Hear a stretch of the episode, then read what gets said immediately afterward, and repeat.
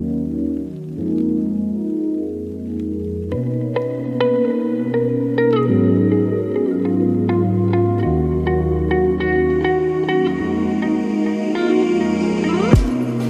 blindly walk right through those ivory towers.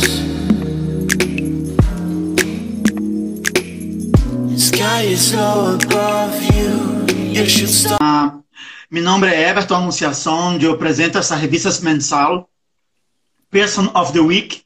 Me intento entrevistar os melhores profissionais de Brasil exterior que puedan trazer sua experiência em experiência de cliente, eh, atenção ao cliente, eh, customer experience para a comunidade. E quizá criar puentes entre os países e os profissionais em, la- em curto e largo prazo. Essa semana eu he invitado José Carlos Yamagoshi Wang, de Peru. Ele é CEO de Interaction Business Consulting, que trabalha com consultoria e projeto de CRM Call Center. É presidente da Associação Peruana de CRM. É diretor de Ibero-Americana Sociedade, ou CAM, CSM, que eu hago parte, criada por Argentina Humberto Bruneta. É professor e diretor de Master Degree Course de Customer Intelligence in Postgraduation School of UTP Intercorp em Peru. E também, eh, José, foi um dos invitados que eu lhe amei para participar em meu livro eh, 30 Advice from 30 Greatest Professionals CRM in the World, onde eu pongo os advices de todos os profissionais do mundo para Primeiro, para poner uma ponte entre nós como profissionais, na comunidade. Porque os profissionais de vendas e marketing, às vezes, são unidos, não estão unidos, mas fazem a propaganda melhor que nós outros. Sí, Entonces, así es. Y, nosotros tenemos la obligación de enseñar lo que es nuestra profesión por las empresas.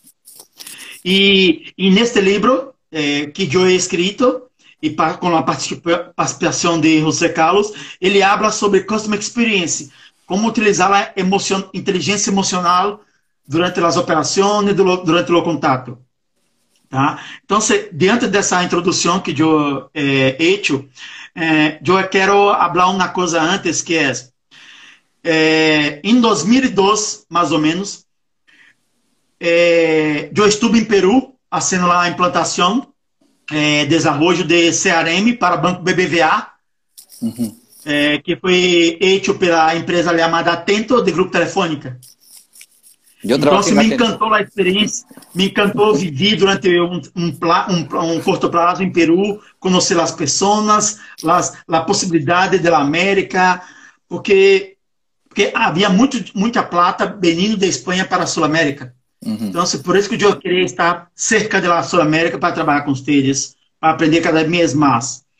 Então, assim, em 1999, eu comecei a, eh, a criar alguns livros, busquedas sobre experiência de cliente, como como entender lá, porque eu, meu passado, meu passado é sobre a tecnologia, pero eu tinha a mente aberta para entender como eu hago minhas consultorias, meus livros, se as pessoas não sabem o que está se passando. Ujú.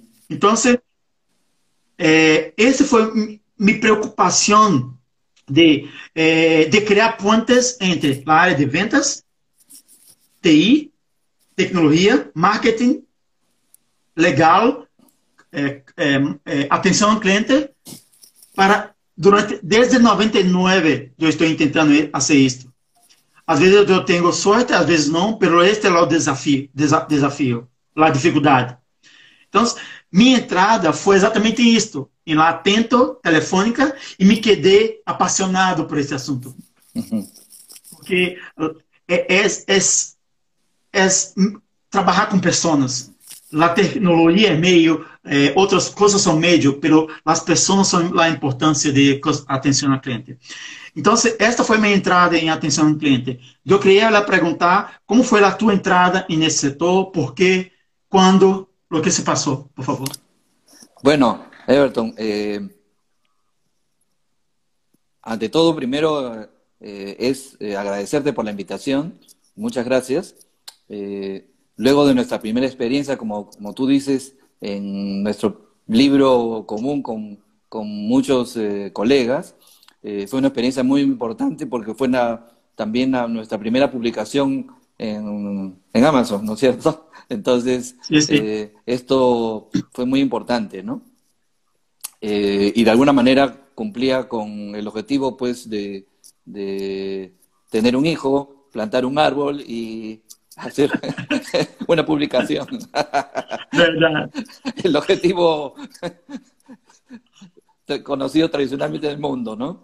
Entonces, en ese sentido, te agradezco este, mucho justo solamente la invitación. Eh, y, me llamaste bastante la atención en cuanto a tu experiencia en Atento, porque a mí también me tocó eh, trabajar como vicepresidente comercial de ventas y marketing en Atento. Eh, oh, qué bueno. Hace ya, bueno, ya hace muchos años, ya no se dicen cuántos, pero por lo menos más de 15, ¿no? Entonces, este, eh, eh, definitivamente esa fue mi, digamos, mi experiencia, digamos, de, en, el trabajo de call center. sin embargo, mi introducción, mi primera experiencia, en realidad data de mi primera experiencia de trabajo, ¿no? O sea, mucho antes, ¿no? Y va a parecer un poco eh, eh, muy lejos de, aquí a, muchos años, pero fue cuando, en, mi primer trabajo, ¿no? Y mi primer trabajo fue en lo que hoy es la compañía Panasonic, ¿no? Mm. Eh, que en ese momento se llamaba Matsushita Electric, hoy se llama en el mundo Panasonic, ¿no? una compañía de electrodomésticos, ¿no? Seguramente también conocida en, en Brasil y en, el mundo, ¿no?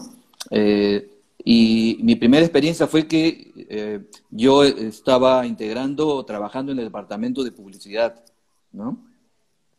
Y eh, en la dirección estratégica de ventas, que, que, estaba comandada por, una, por un japonés, me invitó a participar en un proyecto que le llamaban Plan Piloto de Clientes Fijos así textualmente. La fidelidad. Sí, pero te estoy hablando, por lo menos, eh, de, mi primer trabajo. O sea, el siglo pasado, el siglo, pasado. Así es, el siglo pasado. Entonces, eh, eh, y yo venía del área de, publicidad, recién tenía un año o dos años este, trabajando y estudiando, como muchas personas trabajan y estudian eh, en, sus en sus últimos ciclos de la universidad, noveno, décimo ciclo, y comencé a trabajar y al año me invitaron a participar en este proyecto eh, que significaba eh, cómo fidelizar a los clientes de electrodomésticos, en este caso de la marca National Panasonic, con la filosofía japonesa. ¿no? Y mm. para esto me invitaron varias veces a, a Japón para poder observar eh, la experiencia de ellos. Y, esto fue muy, muy importante y quizás me, cambió la vida porque eh, en ese momento eh, todavía hablamos pues de la publicidad este, offline. Bueno, ni siquiera se conocía el término offline, este, todo era televisión, em, publicidad masiva, eh, periódicos, radios, etcétera, ¿no? Entonces, eh, esta capacitación en, Japón eh, duró varias veces, durante tres semanas, cuatro semanas cada viaje, y me tocaba ir a la escuela de Panasonic, ¿no? Donde conjuntamente con los distribuidores de artefactos electrodomésticos, o sea, es decir, los clientes de Panasonic, comenzábamos a hacer un trabajo de armar un plan llamado plan piloto de clientes fijos. ¿no? Eh, y eh, cuál es la, experiencia en concreto que eh, cada tienda de electrodomésticos en Japón tiene su zona desde el punto de vista geográfico de influencia. 100 metros a la redonda, 200 metros a la redonda, hasta 500 metros a la redonda y si era un poco más rural, hasta 1000 metros a la redonda. ¿No? Eh, es decir, eso significaba que, se que los distribuidores de artefactos electrodomésticos de Panasonic estaban distribuidos eh, y muy bien ubicados dentro de todo Japón, ¿no? Eso significaba conocimiento de distribución eh, muy bueno y también cada uno le tocaba una zona. Y por lo tanto, no solamente era la, distribución del artefacto, sino el conocimiento y la responsabilidad de poder que la población que vivía en esas zonas, en esos círculos de influencia, sean justamente clientes de Panasonic. Y entonces, a 100, a 200 metros, a 300 metros, a 500, a 1000 metros a la redonda, y eh, comenzaba primero con eh, la identificación del cliente, ¿no? Es decir, ¿quién es mi vecino? ¿No? ¿Quiénes vivían alrededor de, esos 100 metros a la redonda? Y así sucesivamente eh, desarrollar una serie de actividades, ¿no? De tal manera de poder eh, conocer a tu cliente y fidelizarlo, invitarlo a la tienda para poder tener algunas actividades de, relacionamiento, llámese mm. para, por ejemplo, clases de, cocina, ¿no? Este, etcétera.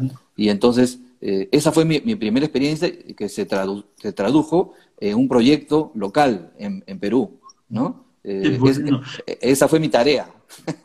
Sí, y qué bueno eh, esta historia porque eh, hasta quien está, quien está mirando nosotros también es Zach Martín, que participó semana pasada sobre televendas. Ele também vem, é, vem de também chegou de acá de, de publicidade. Então, se com isso eu estou mirando que há, há, há futuro para as pessoas de publicidade, se trabalha com atenção ao cliente.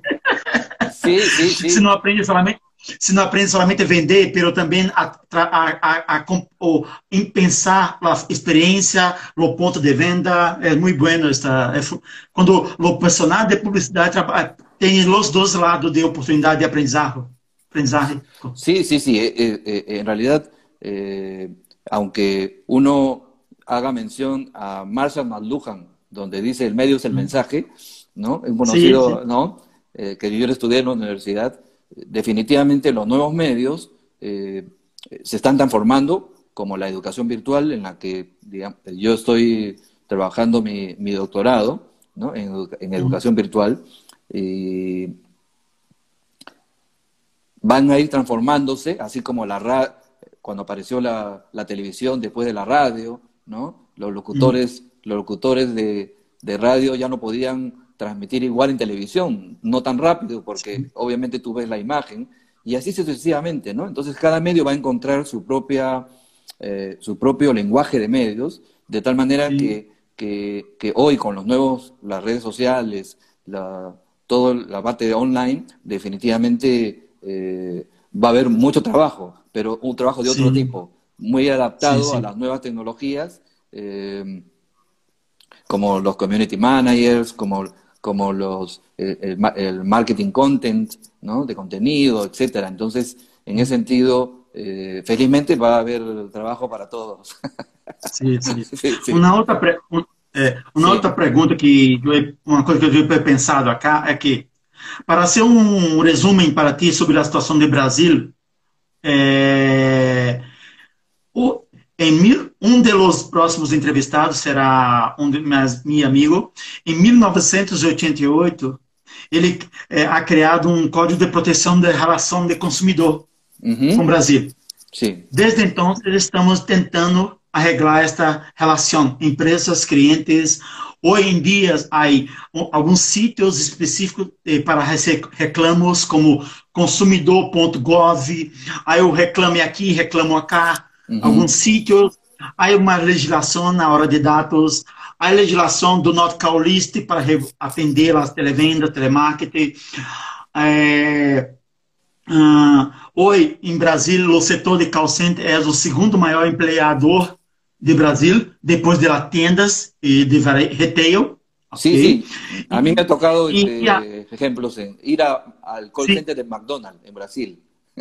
Sí, en, en, mil, pero en 1999, cuando empecé a trabajar con software de CRM, algumas pessoas, especialmente de grande empresa ou pequena, criavam que barra, eh, que é, solamente comprar um software CRM e lá estava tudo resolvido. sim, sim, sim, sim. Pero, pero agora, passamos quase 20 anos, cambiou o nome para ser CX, Uhum. Customer Experience, estamos fazendo a mesma coisa, lá, obtendo a maturidade.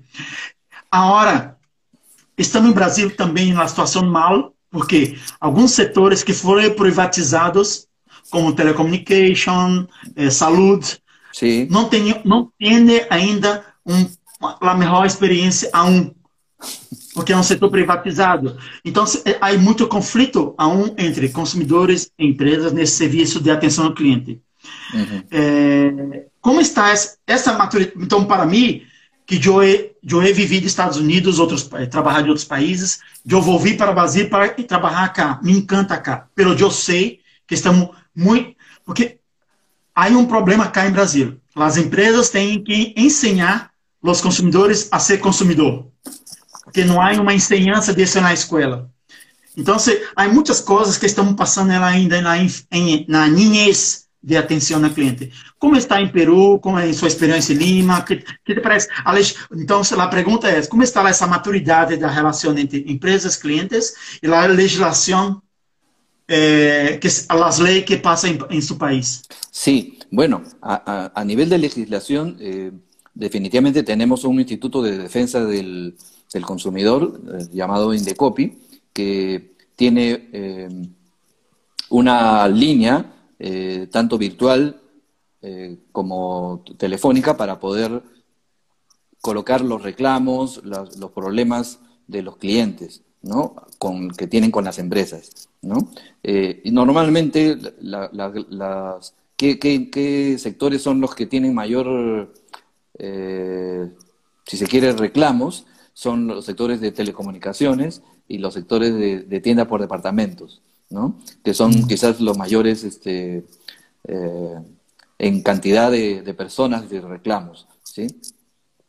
Pero, eh, ¿cuál era el, el problema inicial? Es que eh, tú podías colocar en esta base de datos del- de este instituto del Estado tu nombre y tu teléfono para que no te puedan, no te llamen, ¿no? De tal manera que los call centers eh, tenían que bajar la data periódicamente para que eh, no, no llamarte, porque ya estaban inscritos en esta base única de, de clientes a los cuales no podías llamar. Sin embargo, eh, algo que, les faltó fue indicar qué tipo de empresa no quiero que me llamen. ¿no? Porque, una cosa es no querer que nadie te llame y otra cosa es que, que tal empresa no me llame. Entonces, es, que eso creo, creo que fue el primer error, que eh, no hubo el, de- el desglose de la, de la información en cuanto a decir, no quiero que me llame eh, tal operador o tal banco, ¿no? Compreendi. Entonces, eh, eh, con, a mí me tocó la experiencia de, de un cliente que se dedicaba de la industria siderúrgica y que, bueno, hoy en día es competidor de Gerdau, de aquí que está en Perú también, ¿no? Que desarrollaba actividades de relacionamiento con clientes y, tenía una base de datos que eh, decían eh, que no podíamos llamar. Pero esas actividades eran gratuitas, eran free, ¿no? Eh, como por ejemplo eh, enseñar a, los, a los que trabajan en construcción, nosotros le llamamos eh, maestros de obras, ¿no? Que son los, lo que, lo que trabajan en construcción propiamente dicho, ¿no? Eh, lo que prácticamente construyen los, las casas, los edificios, etcétera. Sim. Pero la, eh, la marca lo llamaba maestro de obra y desarrollaba cursos de capacitación presenciales para mejorar su, su, su entrenamiento y capacitación en, en justamente esos temas de cómo hacer una mejor pared, cómo hacer que la pared pues tenga, esté alineada y, no tenga problemas ante un, eh, movimiento sísmico, un terremoto, etcétera. Eh, y no- no- nos, parecía extraño que había personas que no quisieran participar gratu- gratuitamente de estos cursos, ¿no? Y, entonces consultamos con una firma de, de abogados y eh, decidimos llamar a estos clientes y preguntarles eh, eh, si realmente quisiera, quisieran que no, que no los llamemos, porque este, estos cursos eran gratuitos y sin, sin ningún interés. Y cuando los llamamos nos dimos la sorpresa que decían, no, yo, este, mi esposa o, mi pareja o mi esposo me ha inscrito en, esta base de, de Indecopy para que no me llame tal banco o tal operador telefónico. Este, este oh. por, supuesto que, queremos que nos llamen para que invitarnos a, estos eventos, ¿no? Se sorprendían. Entonces, eh, y esto nos dimos cuenta, yo me di cuenta eh, eh, recién cuando tomamos la decisión con el cliente de llamar a los clientes para saber si realmente no querían que lo llamemos.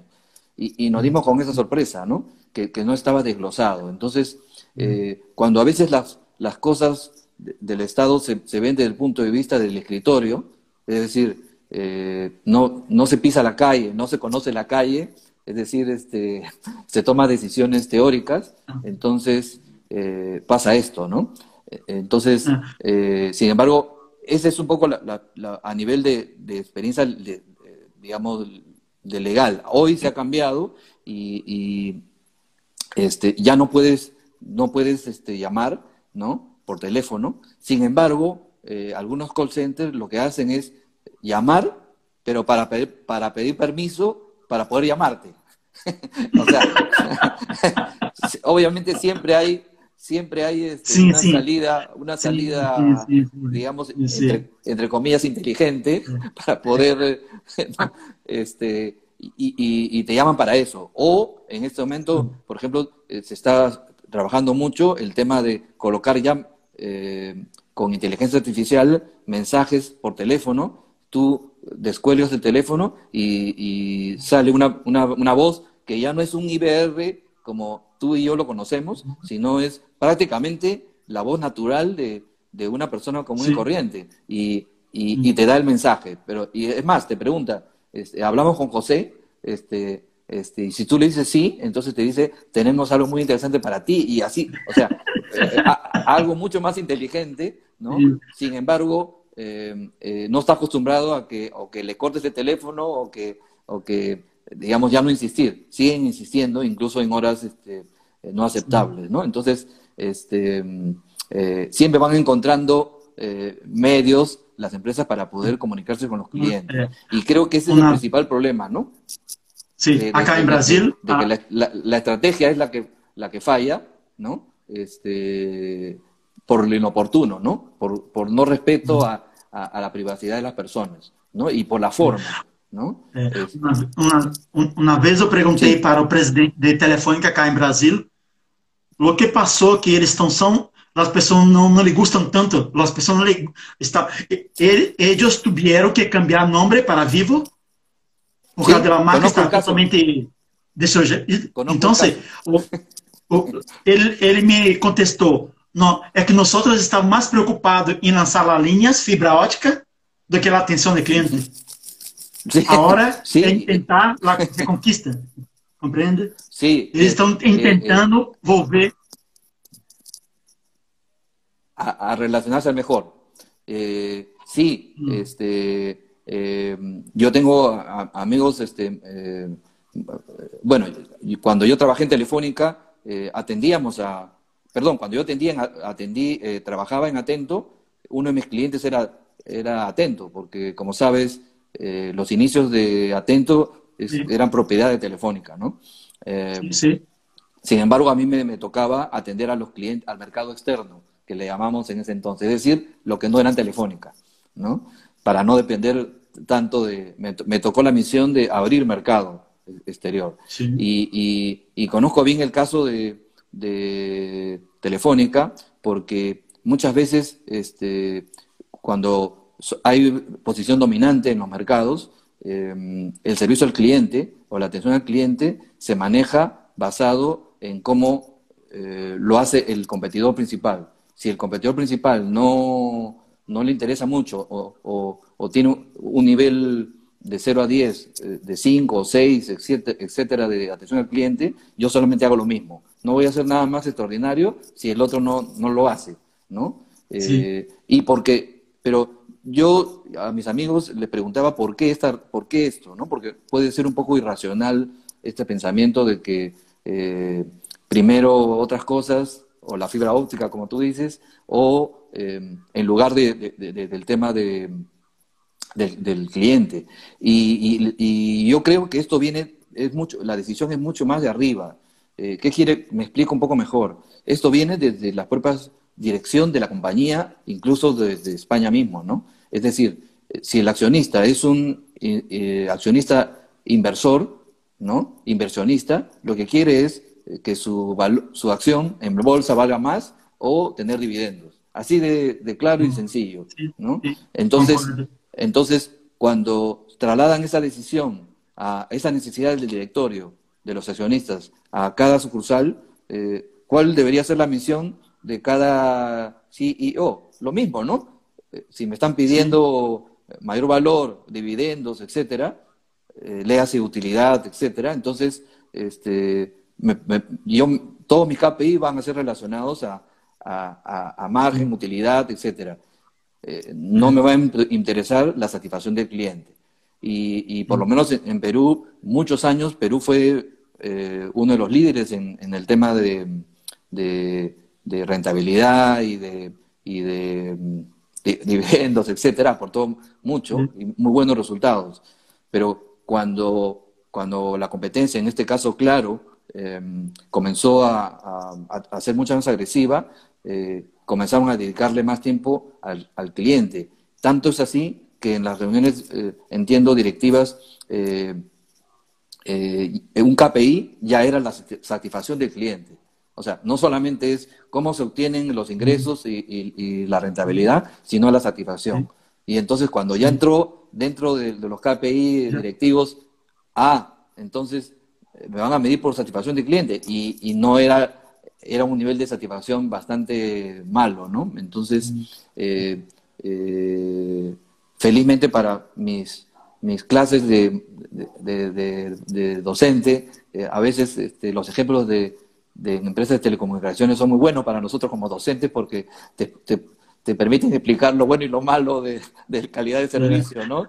son buenos ejemplos. Entonces, este, en ese sentido, hoy en día eh, creo que ya han asumido este tema de, que si no te relacionas bien con, tu cliente y no lo llevas a satisfacer, entonces no vas a poder cumplir los objetivos financieros, ¿no? Sin embargo, me, eh, me pregunto, eh, ¿estarán a tiempo? ¿Será fácil este, recuperar a la, a la, esposa o al esposo en, ese matrimonio? ¿No? Entonces digo, ese es el punto.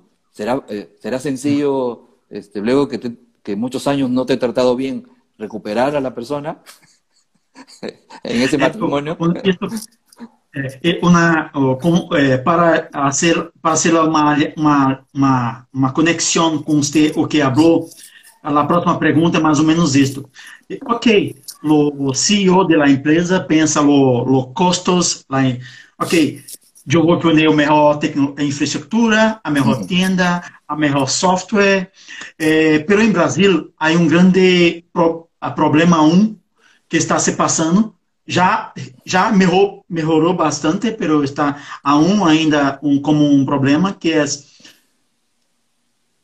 nas las empresas que têm uma tenda ou um call center, ma, maioria maioria das vezes tem que eh, obter um jovem entrenar ele por 45 dias, uhum. a falar melhor, Sim. a ser o conceito de vendas, Sim. me trabalhar com tecnologias, Sim. pagar um barro salário, Sim. se possível, mo, mo, mo, eh, viver bem cerca da oficina ou da call center, Sim. Para, para oferecer uma experiência. Sim. Ou seja, como em Brasília está passando com isso? Como se é, porque é do que falamos como, ok, eu tenho software, eu tenho processos, tenho tudo, pero meu sofrimento é poner uma pessoa lá com baixo salário. Como é isso em, em, como é, en Lima, en Perú? Eh. Sí, eh, bueno, eh, te va a parecer, eh, eh, recientemente he recibido información al respecto de, de, los, de, los, call centers y definitivamente sucede lo mismo que, que en Brasil. Este, es el, muchas veces es el primer trabajo de los jóvenes, ¿no? Eh, eh, ni siquiera a veces pueden tener eh, tanto tiempo de capacitación, a veces es solamente una semana, ¿no? por otro lado, también, al margen de exigirle que vivan cerca, etcétera, pero hoy en día con, con esto de la, de la pandemia del COVID-19, que tanto en, Brasil y en Perú nos están, está muy, muy agresivo y muy fuerte, eh, ustedes por, entiendo, por la cantidad de personas que, tienen, ¿no? Pero nosotros por, por, por cantidad en, en, cientos, en cientos de, o sea, eh, somos casi los líderes en cuanto a, por millón de personas, ¿no? Eh, tenemos, o sea, está impactando muy, muy, muy fuerte el, tema de la pandemia y, yo me he sorprendido porque eh, en este momento lo lógico y, lo que la actitud que muchos call centers han tomado, porque al principio igual eh, eh, fue la cuarentena, no se podía trabajar. en este momento la gran mayoría ha tomado decisión de, de el call center trasladarlo a los hogares o las casas de las propias personas, ¿no? Es decir, eh, el operador o el asesor telefónico atiende de sus casas, ¿no? Eh, con, los mismos requisitos de antes, pero ahora eh, lo que más me ha sorprendido son dos elementos. y hay uno que, me parece entre increíble pero también razonable, que es que se está pidiendo como requisito que hayan tenido COVID. ¿Sí? Este, y claro, la primera sorpresa cuando uno escucha ese tipo de cosas, em, y, eh, pero no deja de tener razón porque eh, prefieren una persona que ya ha tenido la enfermedad y eventualmente eh, no pueda contagiar en el lugar de trabajo físico por más distanciamiento social, ¿no? pero, por ejemplo, ese es un requisito que, he escuchado justamente del sector que me ha sorprendido. Pero otro requisito también es que al que, al que contratan le exigen, aparte de, lo que hemos visto de cosas comunes en Perú y Brasil, eh, también le exigen que tenga un Internet este, suficientemente, digamos, este, eh, para, para, atender. así es, eh, digamos, estable y, y, que es ya mucho pedir, ¿no? Que es suficientemente estable este, para poder atender. Luego, que tenga un lugar físico de trabajo, ¿no? Luego, que, que físico, pero sin ruidos, ¿no? Eh, eh, eh, entonces, este, ¿por qué? Y obviamente tenemos que pensar que hay una cantidad de personas en este momento que quedaron sin trabajo, más de dos millones de personas, ¿no? Por, por, por la cuarentena. Entonces, definitivamente hay eh, muchas personas que están desempleadas. Entonces, eh, eh, se, están exigiendo estos tipos de requisitos, a veces pueden parecer increíbles, para que pudieran una persona trabajar de call center, ¿no? De asesor. Acá en Brasil, o que está se pasando ahora, ahora que ya se pasó todo el tiempo de pandemia, los cinco, seis meses, muchas, muchas, empresas, muchas empresas ya están decidindo não, vamos se quedar somente em home office, vamos trabalhar em casa, todo. Uhum. Pela hora, os empregados estão fazendo, começar a ser esta pergunta que você falou. Uhum. E, nós, e, nós, e nossos custos? Sim, assim é.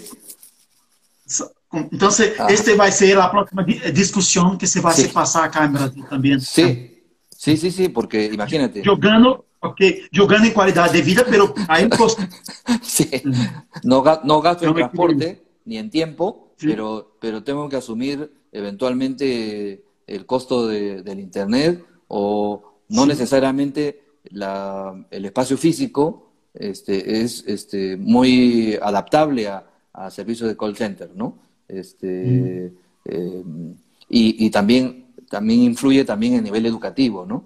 Porque eh, una persona eh, para poder responder a un cliente tiene que tener un mínimo de, de nivel educativo para poder responder, escribir, sin faltas ortográficas, etcétera, una serie de, o sea, son niveles de atención, estándares de atención, niveles de servicio que pueden ir desde este, un IBR, o sea, es decir, una máquina que a veces, este, eh, así como te mencioné el caso de este IBR muy bueno de inteligencia artificial, pero hay, hay unos muy malos donde eh, realmente pues este, este, no te contesta nada el robot, ¿no? O sea, este, ah. y, no es culpa de la tecnología, sino es culpa de, de quién diseñó el algoritmo. Es decir, pero no del programador de sistemas, sino del que pensó en las posibilidades de cuáles son los problemas de los clientes, ¿no? Este, que, que, o sea, es el área comercial, ¿no? Entonces, este, eh, esos son un poco las circunstancias de hoy que, que hacen que, cada vez sea mucho más competitivo y obviamente los precios eh, están bajando, ¿no? O sea, eh, cada vez hay mayor competencia, ¿no? Yo, yo hace cuatro, cuatro años o cinco años, yo tenía un call center boutique, ¿no? cuando digo boutique es que no teníamos un, call center masivo, sino desarrollamos call center para actividades de BPO pero para eh, industrias especializadas, por ejemplo, eh, farmacéuticas, ¿no? Eh, atendíamos pacientes em, con un nivel de servicio pues este, muy, muy, muy alto, porque eran pacientes crónicos, con enfermedades crónicas y muy difíciles. Entonces, el tratamiento ya de por sí tiene que ser muy bueno, premium, porque ya el paciente, el solo hecho de llamar, ya, ya no está con una buena predisposición. Entonces, eh, de igual manera teníamos productos de alto precio donde se requería un nivel de atención, de atendimiento muy, muy bueno. Entonces, pero eh, la realidad del mercado es que eh, entraron nuevos competidores y básicamente a comprar mercado, ¿no? Es decir, hubo, en este momento hay, digamos, los precios han bajado enormemente y prácticamente están dominando las empresas eh, eh, medianas y grandes, ¿no? En precios, o sea, muy fuerte. Eh, una, ahora hablamos sobre la asociación. eh, la primera vez que yo fui na Associação de Profissionais de CRM acá de Brasil, uhum. havia um comitê de las profissionais. É, o presidente do comitê, Ricardo Pomeranz, é um, ele é conhecido no mundo como um dos melhores publicitários do mundo. Uhum. Ele levou uma pergunta: é, amigos, minha madre me perguntou que eu hago. ele não sabia contestar. Isto porque trabalhava com ele, a empresa dele, Happy Collins, é muito famosa em marketing direto. Sim. Então, sim. então e, e nesta reunião, nós chegamos à seguinte conclusão uhum. nessa associação de profissional. É, o marketing cria o desejo, a vontade do cliente, a área de venda hace la entrega, la envio do produto, pero solamente o profissional de CRM vai ser o cliente volver a comprar. Uhum. É nós que nós fazemos. Uhum. Arreglamos o que o marketing faz errado, com os erros, a venda, mas nós temos que manter este diálogo, esta conversação. Uhum. Com, com a associação em Peru, com a CIA CRM, o que te parece que podemos, poderíamos ser melhor para estar mais unidos com os outros profissionais que vão mirar esta, esse vídeo depois, conceito da associação, para estar Correcto. unidos, como, porque nós, eu creio que nosso marketing é muito baixo aún. Sim, sim. Temos que estar mais unidos e ser reconhecido que eh, normalmente há uma há uma história que los, los cazadores son más importantes que los fazenderos. No, los dos, yeah. los dos son importantes. Nosotros sí. somos fazenderos, con, uh -huh. con, cuidamos de lo que está, nos, uh -huh. nos, pero ayudamos a caça também. Então, sí. eu queria ouvir o comentário basta esse papel da associação, de la... Sí, correcto. Que, okay.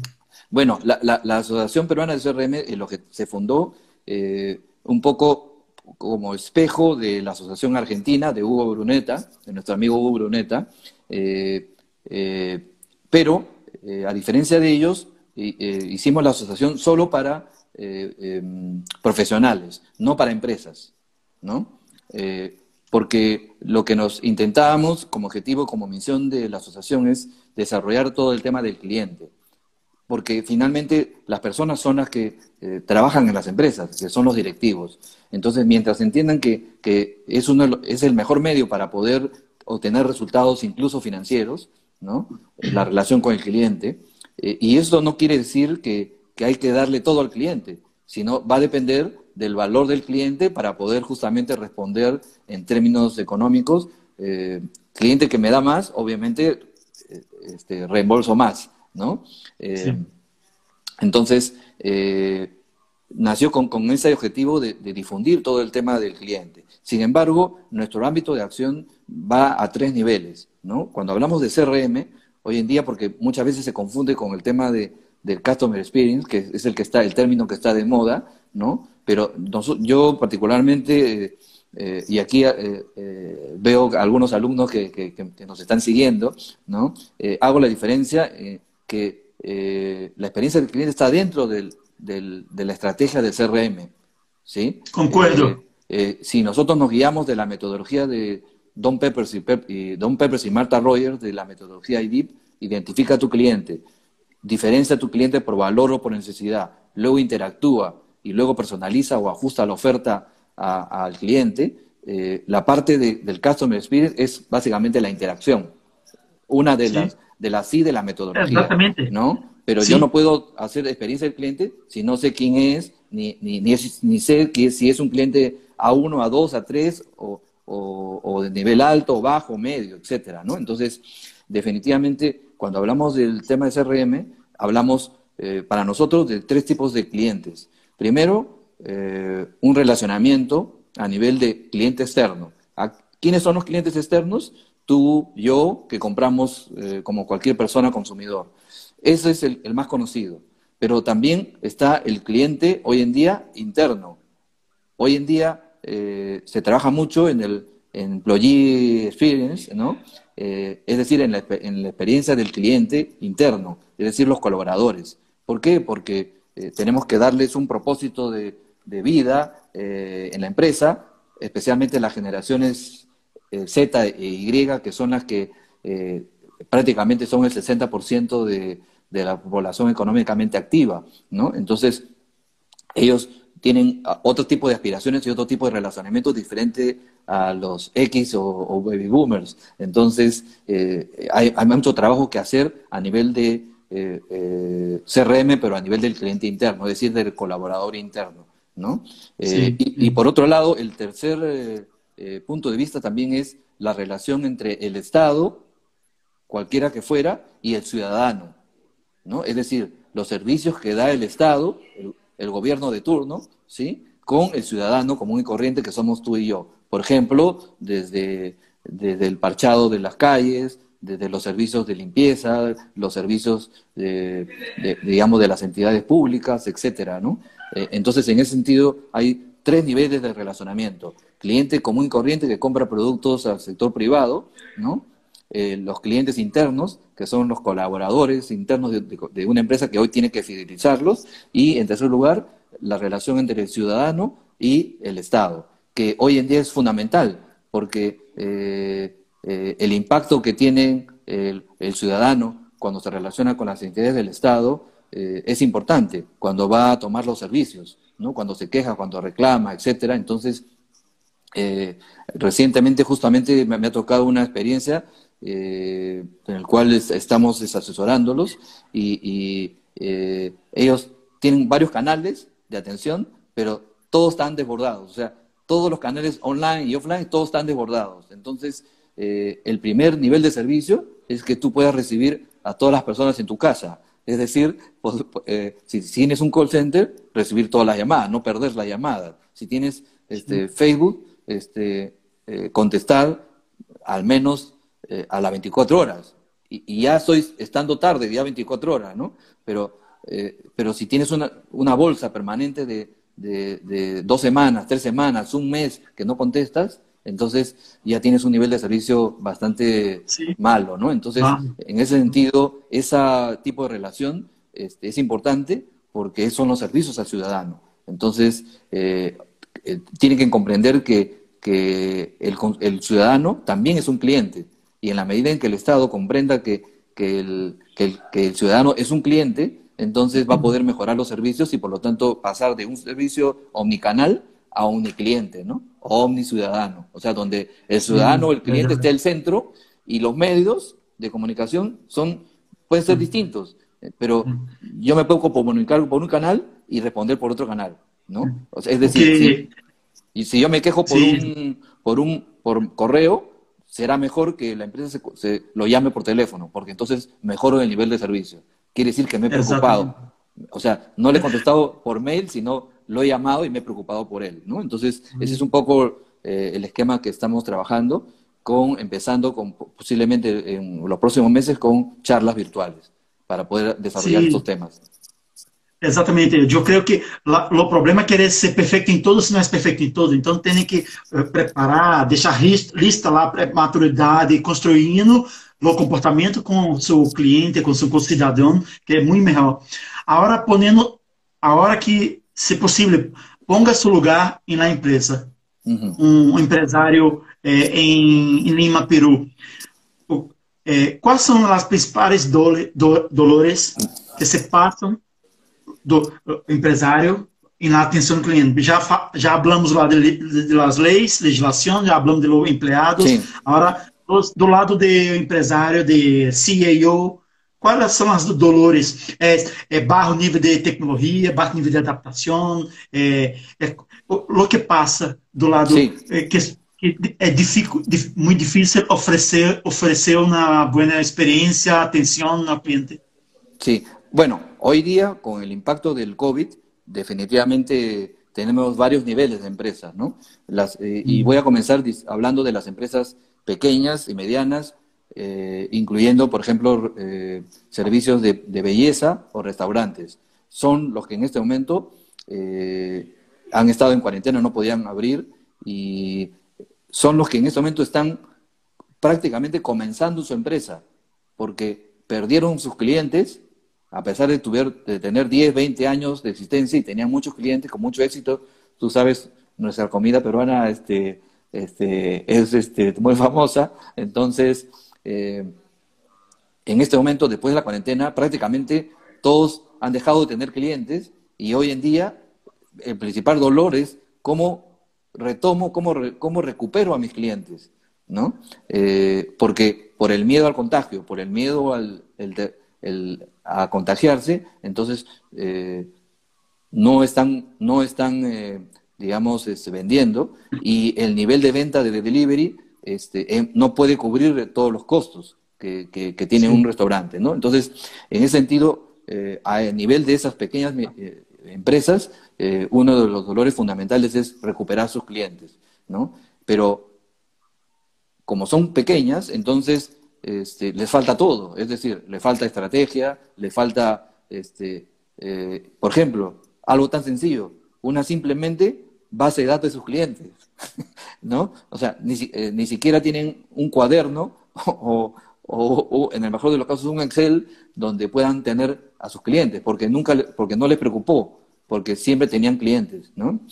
Pero si vamos, subimos a la escala de, de, nivel de empresas mucho más grandes, eh, por supuesto que eh, sectores este, con, con, demanda tipo de gas para, para cocinar, este, telecomunicaciones, servicios bancarios, etcétera, eh, obviamente son empresas mucho más grandes que pueden soportar la crisis.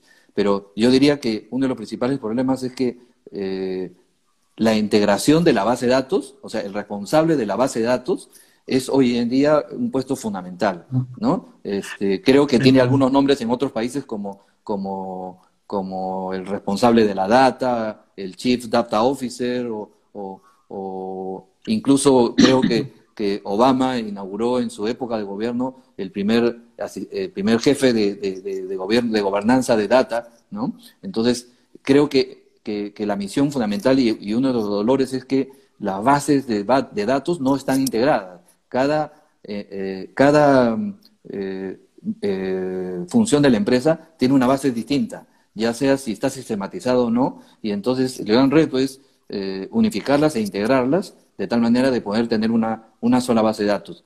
Y si son conglomerados de empresas, con mayor razón, este, este, no pueden eh, o sea, grupos importantes que tienen múltiples negocios y múltiples empresas, este, tampoco pueden hacer una base generalizada, o sea, total de todos sus clientes, ¿no? Entonces, eh, yo diría que, el problema es ese.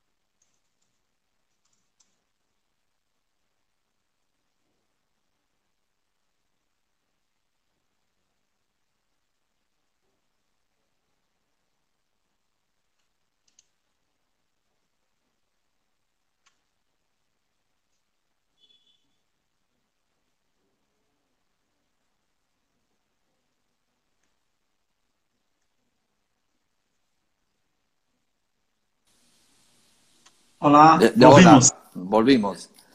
Eh, eh, un comercial, un comercial como si fuera este, televisión. este es un problema que es tiene un límite de una hora. Correcto, correcto. Entonces, la, ahora fue rápido.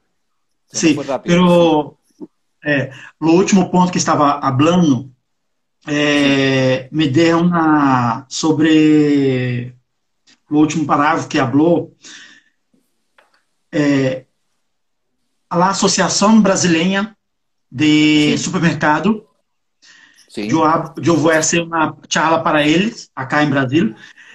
Eu fui, eu, eu fui obter as dolores dos principais antes de terminar minha charla. Ela me falou, ela, esta, essa, é, essa pessoa que é responsável por essa associação GS1 que sabe todo o código de barras do mundo, uhum. a criação de los códigos de barras que vão em los produtos, compreende? Los códigos de barras. Uhum. Ela falou: mi maior dificuldade é como ajudar as empresas a padronizar o código de barras de produtos uhum. para oferecer uma boa experiência.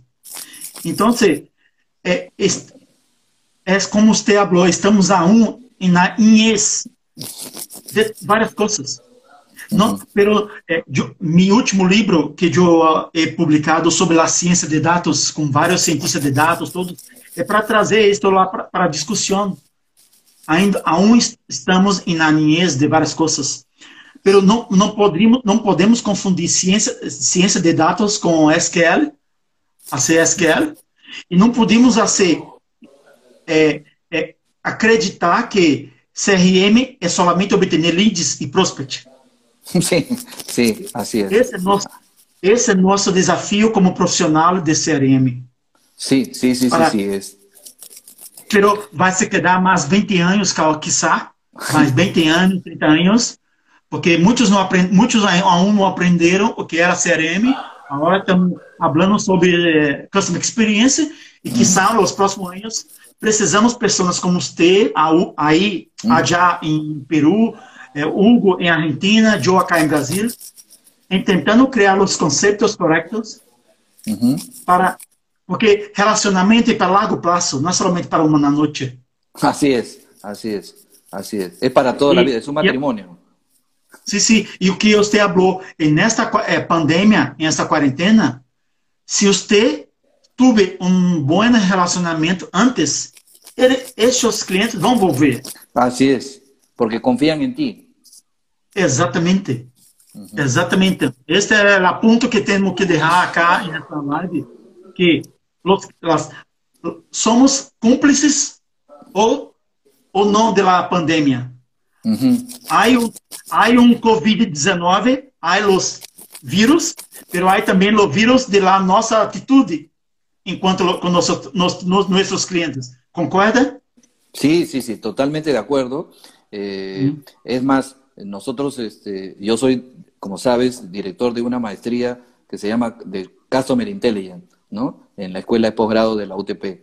Y, lo que tratamos en esta maestría, eh, y por eso saludo a, mis alumnos que están siguiéndonos, eh, es que eh, tratamos de unir, por ejemplo, la visión del tecnólogo, ¿no? Es decir, el especialista en programación y en sistemas, con la visión comercial, ¿no? Porque hoy en día son dos áreas que, que no conversan, ¿no? Verdad. No, no conversan, porque eh, el comercial no tiene idea de qué cosa es un algoritmo, ¿no? O sea, cómo, cómo, cómo razona y cómo piensa un tecnólogo. Y el de tecnología no conoce el negocio, ¿no? Entonces, hoy en día, con las nuevas metodologías ágiles, donde eh, una solución eh, para empresa no se maneja desde un área respectiva, no es cliente-proveedor. Ahora, todos son clientes y a la vez son proveedores. Es decir, la metodología ágiles hace que que todos los trabajos sean en grupo y de diferentes ópticas, de tal manera de poder justamente atender de mejor manera eh, ese objetivo final que es relacionarte mejor con tu cliente. Y, no necesariamente desde el punto de vista exclusivamente comercial ni desde el punto de vista solamente tecnológico. ¿no? Entonces, por ejemplo, esta maestría eh, en la escuela de posgrado de la UTP, este, intentamos justamente eso, ¿no? Eh, ser el puente de unión entre la tecnología, ¿sí? y los comerciales, de tal manera que, que, comencemos a, entendernos eh, internamente, porque si internamente no nos entendemos, este, va a salir mensajes distintos y los productos que salgan no, no van a eh, estar con la empatía con los clientes. ¿no? Sí, José, este también mi objetivo con mis libros, hacer las puentes, porque eh, una cosa que el cliente mira es, y no puede escuchar es, de la persona de una área de sí. Ese no es mi problema, no. El problema es de todos. Así es. Entonces, es, es, lo, lo, que tiene que Es el mismo barco, pero con un hueco. Sí, exactamente. sí. Ahora, entonces, ahora que estamos la, eh, llegando al final de nuestra sí. charla, eh, yo quiero eh, eh, Liame hace una invitación para los brasileños conocer estos sitios, sus trabajos, qué tipo de trabajos hagas, hagas para poder las personas conocer usted mejor y su consultoría y su curso de facultad también. Sí, bueno, eh, eh, en mi caso eh, tengo muchos años en, este, lo mencioné con, mi, primer, mi primera experiencia en, Japón, mi, en mi primer trabajo, que fue hace mucho tiempo, ¿no? desarrollar el concepto de cliente fijo, hoy llamado pues cliente fiel, etcétera, ¿no? Y entonces estoy desde el punto de vista de consultor en los temas de, relacionamiento con clientes, eh, ayudo a las empresas a poder decidir eh, primero la estrategia de relacionamiento y luego las, los recursos o herramientas. Llámese procesos, llámese tecnología, llámese personas y llámese también cultura corporativa, ¿no? Porque esto es complejo, no es solo, es una estrategia de negocios y hay que entenderlo así, no es comprar un software, ¿no? Es como, yo siempre pongo el ejemplo a mis alumnos eh, es como comprar un Excel y no saber sumar y rezar. ¿No? y, utilizarlo como si fuera un Word.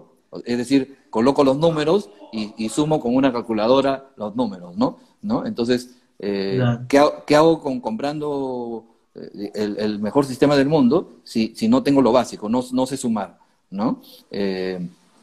entonces, entonces, de ese punto de vista, ayudamos a las empresas hoy en día a desarrollar eh, un mejor relacionamiento. A pesar de eso, también eh, eh, estoy justamente emprendiendo unas, una actividad en cuanto a brindar soluciones educativas en línea. ¿no? He abierto una escuela de negocios en línea que se llama clientisonline.com. ¿no? y, y con esta escuela brindamos cursos cortos eh, de acuerdo a la necesidad de, ese público de mando medio que necesita mayor capacitación. Es decir, no necesita la capacitación a nivel directivo alto. Eh, hay muchas eh, universidades e institutos, Pero el ejército, el ejército o, el personal de tropa, ¿no? O mando medio, justamente es la que necesita mayor capacitación. ¿Por qué? Porque son eh, las primeras personas de contacto con el cliente.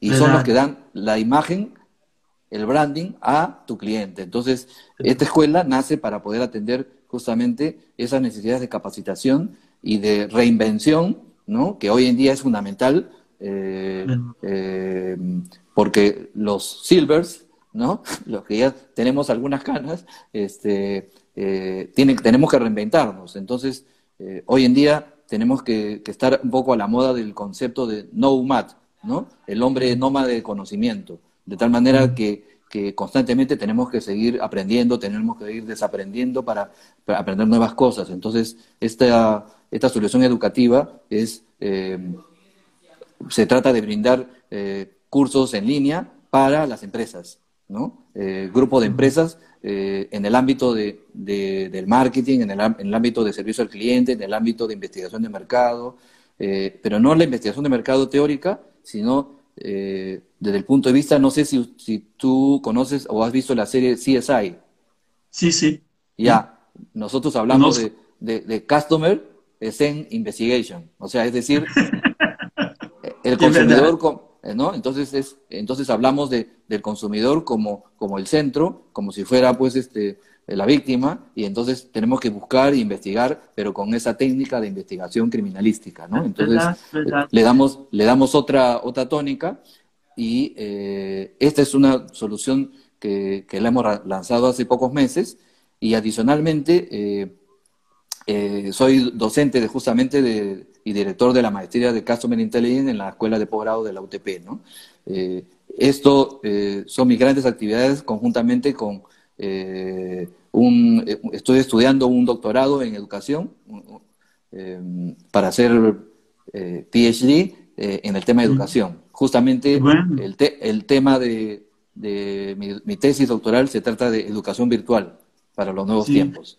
¿no? Entonces, es, e, eso es lo que te diría que, que un poco... ¿Y cuál, eh, y, cuál es su sitio eh, para las personas hacer contacto contigo? Sí, para contacto conmigo eh, pueden ser por, por LinkedIn, ¿no? Por este, Instagram también, ¿no? Por Twitter y en el caso también por correo para las determinadas generaciones, ¿no? José Carlos y José Carlos Y arroba iCloud.com. José Carlos Y arroba iCloud.com. Tá bom. Agora, uma última pergunta é: eh, se Deus acesse o contrato contigo agora, te punesse uma, uma missão, que missão lhe gostaria de abraçar? No, no, te, no te escuché. Eh, eh, ah, ahora está, está escuchando ahora. ¿Está escuchando sí, ahora, ahora? Sí, ahora sí te escucho. Eh, se Dios se le, le, pusiese una misión ahora en tus manos, ¿qué misión sí. le gustaría? Ya. Eh, en, como sabes, mi apellido es este, eh, de origen japonés, ¿no?